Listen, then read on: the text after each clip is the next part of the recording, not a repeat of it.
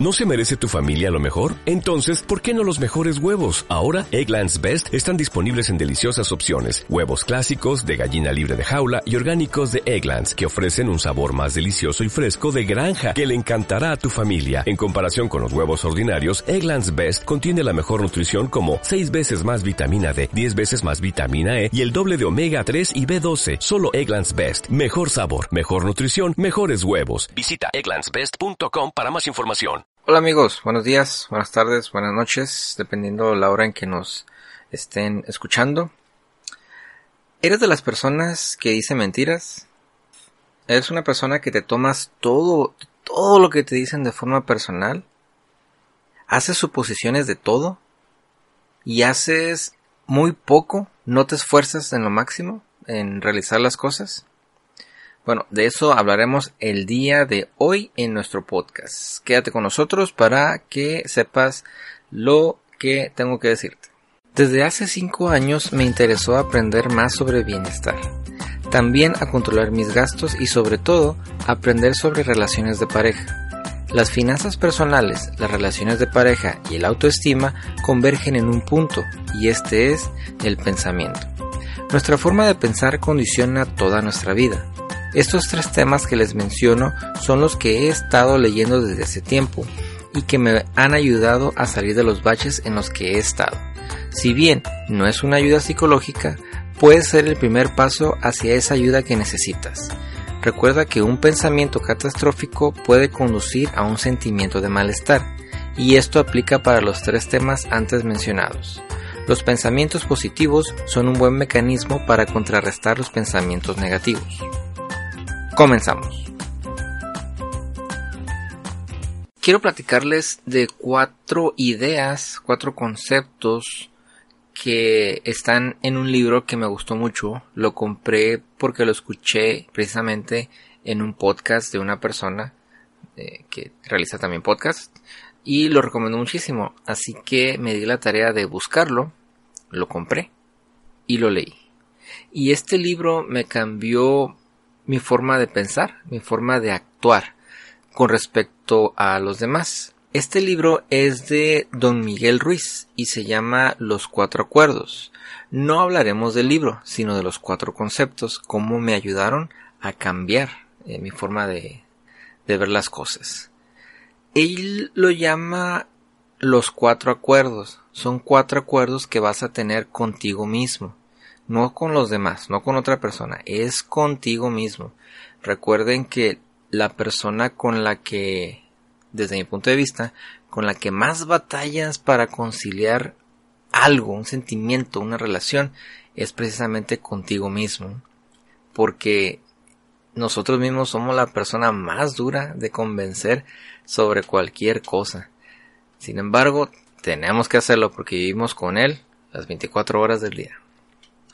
Bueno, el primer acuerdo que maneja el libro se llama, bueno, más bien dice, sé impecable con tus palabras.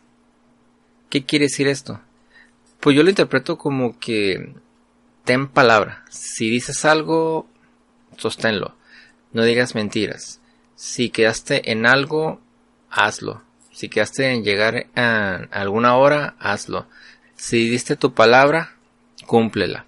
Eso para mí es lo que significa ser impecable con tus palabras. También no decir mentiras, no hablar mal de la gente, sino que lo que tú digas sea congruente con lo que haces.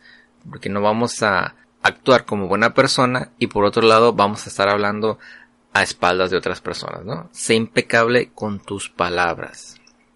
¿Cómo me ayudó esto a mí? Bueno, recuerdo una vez que me preguntó el, un jefe, me dijo, oye, ¿estás ocupado? Y yo le dije, no, no, no estoy ocupado. Y me contestó, ¿cómo que no estás ocupado? A ver, ven para acá, te voy a dar trabajo. La realidad es que sí estaba ocupado, pero como era el jefe, quise quedar bien y decirle, no, no, no, sí tengo tiempo para usted. Desde entonces, cuido lo que digo. Si llega él o cualquier otra persona me dice, oye, ¿estás ocupado? Yo siempre contesto, sí, sí estoy ocupado, pero puedo abrir un espacio para escucharte, ¿no? A ver qué, qué ocupas, en el que te puedo ayudar. A lo mejor te puedo ayudar ahorita o te puedo ayudar después. Pero ya eh, trato, tratamos de decir lo honestamente lo que es, ¿no? Es que si me gusta, no me gusta, no quiero ir, si quiero ir, para ser congruente con uno mismo. El segundo acuerdo es no te tomes nada de forma personal. ¿Cuántas veces vemos que alguien nos hace una cara y decimos, y este le caigo mal, hice algo, me hizo algo, etcétera, ¿no? Lo, yo lo, yo lo interpreto como, como que si se molestó conmigo, probablemente es porque trae un problema. Trae un problema en su casa, familiar, personal, económico, y en ese momento, pues, me hizo una mala cara. Pero no me lo debo tomar personal porque si lo hago, pues caigo en el juego y a lo mejor nada que ver con conmigo, sino que era un problema que traía esa persona. Esto también lo, lo vemos mucho o podría hacerse en verse en el trabajo, donde una persona es muy incisiva con contigo, pero no no lo tomemos de forma personal. Tal vez esa persona trae una historia detrás muy fuerte, por decirlo de una forma, y viene y se desquita con, con nosotros. Sin embargo, bueno, ahí sí lo podemos separar y decir, ¿sabes qué? ¿Por qué me trata mal a mí? Pero por otro lado dices, ¿sabes qué? No lo tomo personal. Si veo que una persona me está tratando mal y yo me lo tomo personal, entonces voy a actuar de manera aprensiva, me voy a sentir mal. Pero si yo me doy cuenta o tomo, me doy a la tarea de decir, ¿sabes qué? Esta persona tiene algo, no lo voy a tomar en cuenta en cuanto a la forma en que me habla y decir, ¿sabes qué? Es problema de él, no mío. Entonces, solamente tomo lo que es y punto. El tercer acuerdo es el de no hagas suposiciones. ¿A qué se refiere esto? Al igual que el anterior, de no tomes nada personal, puede suceder que una persona te diga o haga algo y tú empiezas a pensar, perdón, comienzas a pensar que probablemente pasó esto, yo le hice esto, me hizo esto. Entonces empezamos a suponer la razón por la cual hizo lo que hizo. Por ejemplo, llegamos del trabajo, llegamos al trabajo y yo saludo a una persona, esa persona no me contesta, se va de paso y empiezo a suponer. Y seguramente está loco, está loca.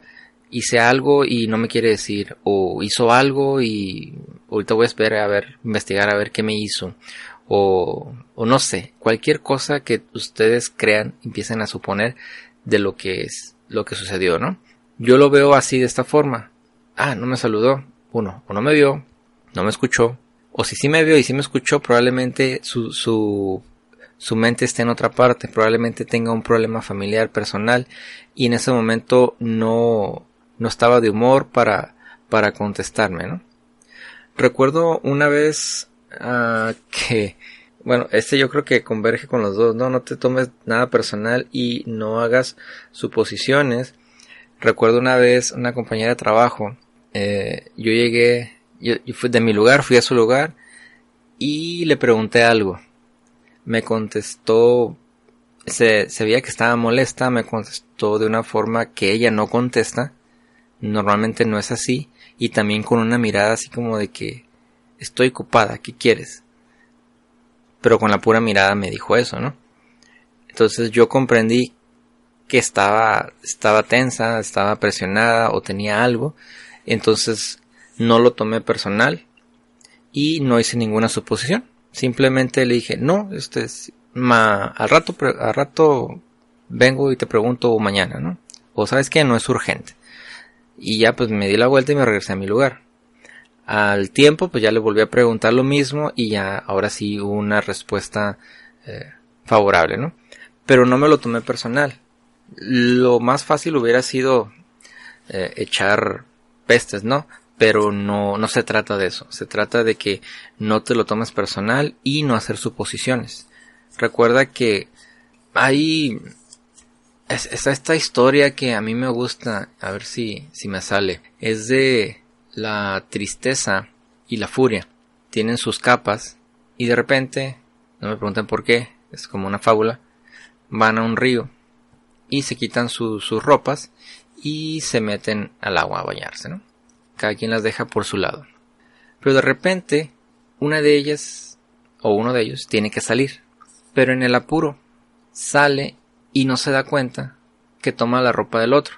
Vamos a decir que la tristeza se equivocó y tomó las ropas de la furia. Entonces Furia se quedó, pues, también tuvo que salir y no se dio cuenta que agarró las ropas de la tristeza. Y se dice que desde entonces la furia se viste de tristeza y la tristeza se viste de furia. ¿Cómo lo podemos interpretar? Cuando tú ves a una persona que está muy molesta, muy enojada, es probable que dentro, en el interior, haya tristeza por algo. Esto lo podemos ver en... Yo lo puedo ejemplificar con las mujeres, porque lo he visto más en, ese sentido. Eh, cuando una mujer se enoja o anda, está muy muy enojada, muy molesta por algún divorcio, por alguna separación, por algún rompimiento, es que en realidad dentro de su ser hay tristeza porque no sucedió lo que tenía planeado, tenía pensado. Entonces la tristeza la encubre con furia, con enojo, con rabia. Y la furia se viste de tristeza. No sé cómo lo vean. Yo lo he visto en esos señores y señoras que están, se ven muy tristes, se ven muy melancólicos, pero en realidad traen un enojo bien fuerte por dentro, un rencor. Es que no han podido perdonar a, a un papá, a un hijo, a un hermano, a un primo, a un amigo, y están muy muy enojados por dentro, pero lo expresan con tristeza. Esas son esas personas que se ven como muy decaídas, muy... vaya, tristes, pero en realidad traen un enojo por dentro. En los dos casos lo que tienen que hacer es liberar, perdonar, para poder, digamos que quitarse esas ropas y poder eh, estar más tranquilos. Y regresando al segundo y tercer acuerdo, pues lo que yo digo, no sabemos la historia de la persona con la cual estamos tratando. No, no me lo tomo personal y no hago suposiciones. Yo sé que detrás de esa persona hay una historia y probablemente sea una historia difícil. Por lo tanto, no debemos tomarlo de forma personal ni hacer suposiciones. Tampoco se trata de aguantarnos y a que nos insulten, que nos regañen, que nos hagan menos, simplemente poner nuestros límites y no tomarlo de forma personal. Y el cuarto acuerdo es haz siempre lo máximo que puedas. Este aplica en, en todo. Hay muchos escritores de, de superación nos dice que, o de marketing, nos dicen que hagamos lo máximo que podamos. No importa que no salga, tenemos que dar nuestro máximo. Porque es la única manera de poder aprender y seguir adelante. Porque si solamente hacemos un pequeño esfuerzo, entonces pues no, no va a rendir frutos lo que nosotros hagamos. Yo lo veo de esta forma. Una vez me invitaron a dar una plática en la universidad de, en la UABC la, maestra Margarita, que le mando un, fuerte abrazo. Y ese día se me ocurrió decirle a los muchachos que había tres tipos de, de, estudiantes. Los que, los primeros son los que iban a salir a buscar un trabajo de 8 a 5 y punto, sin ganas de superarse. El segundo grupo iba a ser el grupo de estudiantes que va a salir a buscar un trabajo y no le va a importar la hora a la que entre, ni a la hora a la que salga, ni tampoco estudiar los fines de semana o después del trabajo. ¿Por qué? Porque son personas que quieren, que quieren sobresalir, que quieren avanzar, que quieren seguir aprendiendo. Y el tercer grupo son aquellas personas que van a salir de la universidad y van a poner su negocio. El negocio que sea, ya sea de ingeniería, o en mi caso, o eh, algún otro tipo de negocios. Me decía una vez mi hermana, la cual quiero mucho, ¿cómo si tú eres ingeniero vas a vender hot dogs? Y yo pensaba dentro de mí, no, pues que es un negocio. Yo voy a ser emprendedor. No se trata de que eh, vaya a desperdiciar mi, mis estudios de ingeniería por vender hot dogs. Lo que yo vi es que los estudios me, iban a dar la capacidad de, de razonamiento para poder poner un negocio. Pues lo puse. No resultó, pero ya es un avance. Hice lo mejor que pude, Hice lo máximo. No, no hice lo menos, Hasta que ya. Por fin dijimos, ¿sabes qué? Ya estuvo. Al igual en el trabajo. Gracias a que hacemos siempre lo máximo que podemos, es que hemos avanzado, bueno, yo he avanzado en, en mi carrera de ingeniería. Si solamente me quedara en mi horario de 8 a 5, probablemente no hubiera avanzado mucho. Seguiría ahí trabajando o probablemente estuviera en otro trabajo. Pero como decidí hacer lo máximo que pude, entonces uno puede ir creciendo. Y esto lo puedes ver con cualquier persona. Tú puedes identificar muy fácilmente quiénes son los que cumplen con su horario y quiénes son los que dan el, máximo de, su trabajo. ¿no? es exactamente lo que dice, haz siempre lo que puedes. Yo lo puse en un ejemplo. Pero siempre haz lo máximo que puedas. No te quedes a medias, no te quedes a medias tintas. Si tú sabes que puedes hacerlo bien o mejor, hazlo. No importa que no sea retribuido, que no sea agradecido. Te da la satisfacción de haber realizado algo y que tú puedes hacerlo. Recuerda que todo lo que tú haces es se queda para ti. Si bien lo puede disfrutar otra persona, pero es, es conocimiento que tú tienes. Es como cuando los cursos, si los cursos te los paga la empresa, pues muy bien, ah, se lo agradecemos y lo damos y retribuimos, ¿no? Ese, ese curso a la empresa. Pero el conocimiento al final, ¿quién se lo va a quedar? No se lo queda la empresa, se lo queda quien lo cursa, quien lo lleva. Y ese es conocimiento tuyo, es crecimiento. Y esto es lo que dicen los cuatro cuerdos, ¿no? Tal vez no los apliques todos al mismo tiempo, en, la misma intensidad. Sin embargo, yo te recomiendo que pongamos en, el, en, la, en la parte alta de la lista el no tomes nada personal y no hagas suposiciones. Con estos dos arriba en, esa lista que hagas de los cuatro acuerdos, pienso que te va a ir mejor en la vida. ¿Por qué? Porque vas a estar más tranquilo, vas a estar más, vas a, vas a estar con paz en tu corazón. Y de esa manera no te sentirás tan enojado o, o molesto porque una persona te dijo o no hizo, etcétera.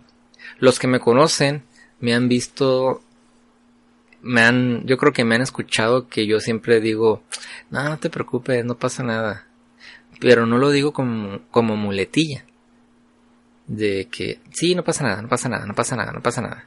No, lo digo porque realmente no pasa nada. Si no, si quedamos en ir a algún lugar y te sale otro compromiso y te sientes mal porque no, no pudiste ir, yo te digo, no te preocupes, no pasa nada, salimos otro día.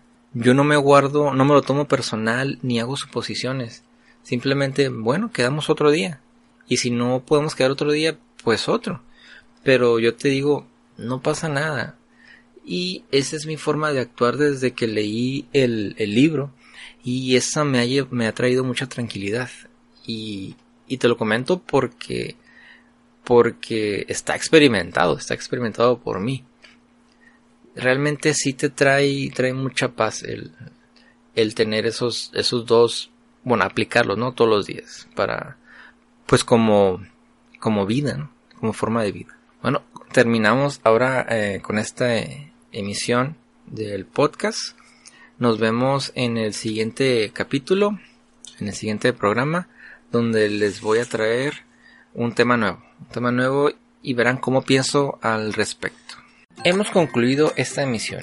Nos escuchamos la siguiente semana con otro tema que nos ayudará a cambiar nuestra forma de pensar.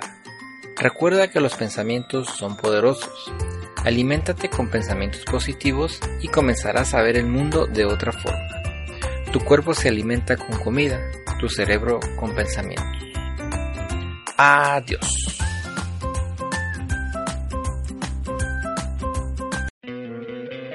¿No te encantaría tener 100 dólares extra en tu bolsillo? Haz que un experto bilingüe de TurboTax declare tus impuestos para el 31 de marzo y obtén 100 dólares de vuelta al instante. Porque no importa cuáles hayan sido tus logros del año pasado, TurboTax hace que cuenten. Obtén 100 dólares de vuelta y tus impuestos con 100% de precisión, solo con Intuit TurboTax. Debes declarar para el 31 de marzo. Crédito solo aplicable al costo de la presentación federal con TurboTax Full Service. Oferta sujeta a cambios o cancelación en cualquier momento.